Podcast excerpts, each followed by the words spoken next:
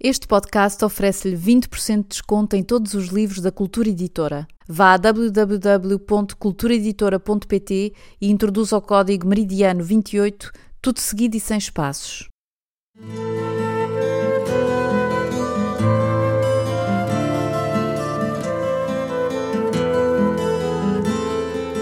75 anos da libertação da Europa e do fim da Segunda Guerra Mundial, Joel Neto oferece aos leitores a leitura na íntegra de um dos seus romances mais amados, Meridiano 28.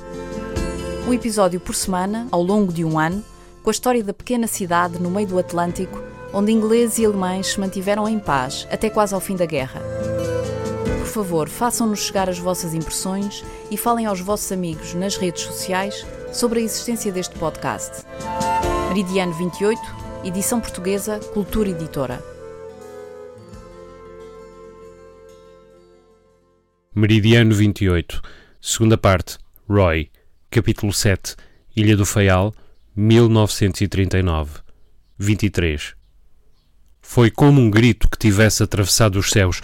Ordenado o começo do encontro, Hansi jogou como um louco. Servia com violência, subia à rede em busca do vôlei, aplicava um smash sempre que a resposta de Roy o proporcionava. Pura e simplesmente esmagou-o, do primeiro ao último minuto. Chegou a lembrar-se de quando eram pequenos, ele gordinho e tímido, o jovem Groves arrancando-o dos seus esconderijos e defendendo da crueldade dos outros. Desciam a Porto Pim e punham-se a ver os botes que vinham da caça, os baleeiros já a esventrar as grandes bestas negras içadas para a terra, iam às festas populares e ficavam a dançar o manjericão com as filhas dos camponeses, mas de cada vez que via a bola encaminhar-se para o seu lado, batia-a com toda a força, procurando colocá-la no canto mais inacessível do meio-campo do Roy. O encontro não durou uma hora, apesar de jogarem a melhor de cinco sets. 15 love, 30 love, 40 love, ia repetindo umpire. Roy fez o que pôde, mas pôde pouco. Cometeu demasiados erros. Não bateu uma única bola boa à esquerda, velho defeito que Hansi não se coibiu de explorar, e atrapalhou-se dezenas de vezes com o jogo de pés. Nunca resistiu à tentação de um winner. Metia as bolas quase todas na rede e no ponto seguinte metia-as lá de novo. Amava o ténis, mas isso não chegava. Tinha um bom serve e era tudo. Perdeu as duas primeiras partidas por 6 a 0 e só ganhou um jogo na última porque Hansi empatou um pouco para lhe permitir salvar a honra. O encontro terminou e Hansi quase se sentiu envergonhado. Durante uns instantes ninguém se manifestou. Não se ouviu um aplauso, nem uma só pessoa se mexeu.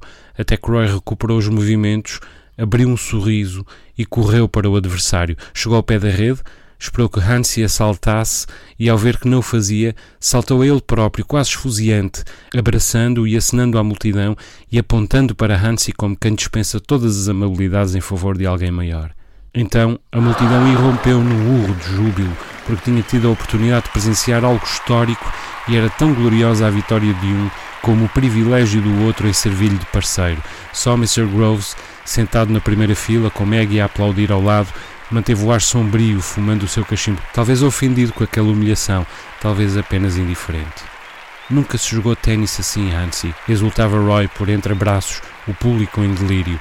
Desculpa se não fui um opositor à altura. Dei o meu melhor. Acho que hoje nem o Fred Perry te ganhava. E Hansi soube que havia franqueza no que dizia, franqueza e amizade inabalável, porque aquele era um jovem justo de sentimentos e em breve seria um homem capaz de fazer feliz uma família. Evidentemente que eram heróis, Roy e ele, não por terem resgatado um homem do mar, eram heróis porque eram jovens e saudáveis, porque eram amigos, sempre tinham sido amigos e continuariam a ser amigos muito depois dos seus povos se destruírem um ao outro. E lembrando-se disso, Hans se tornou a envergonhar-se satisfeita que acabara de infligir àquele rapaz.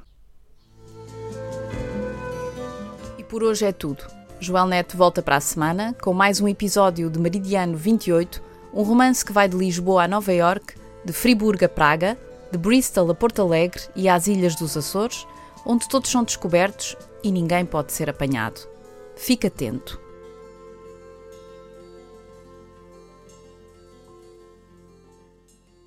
Para mais informações sobre Meridiano 28 ou sobre o percurso do autor, consulte as notas técnicas deste podcast ou o site www.joelnet.com.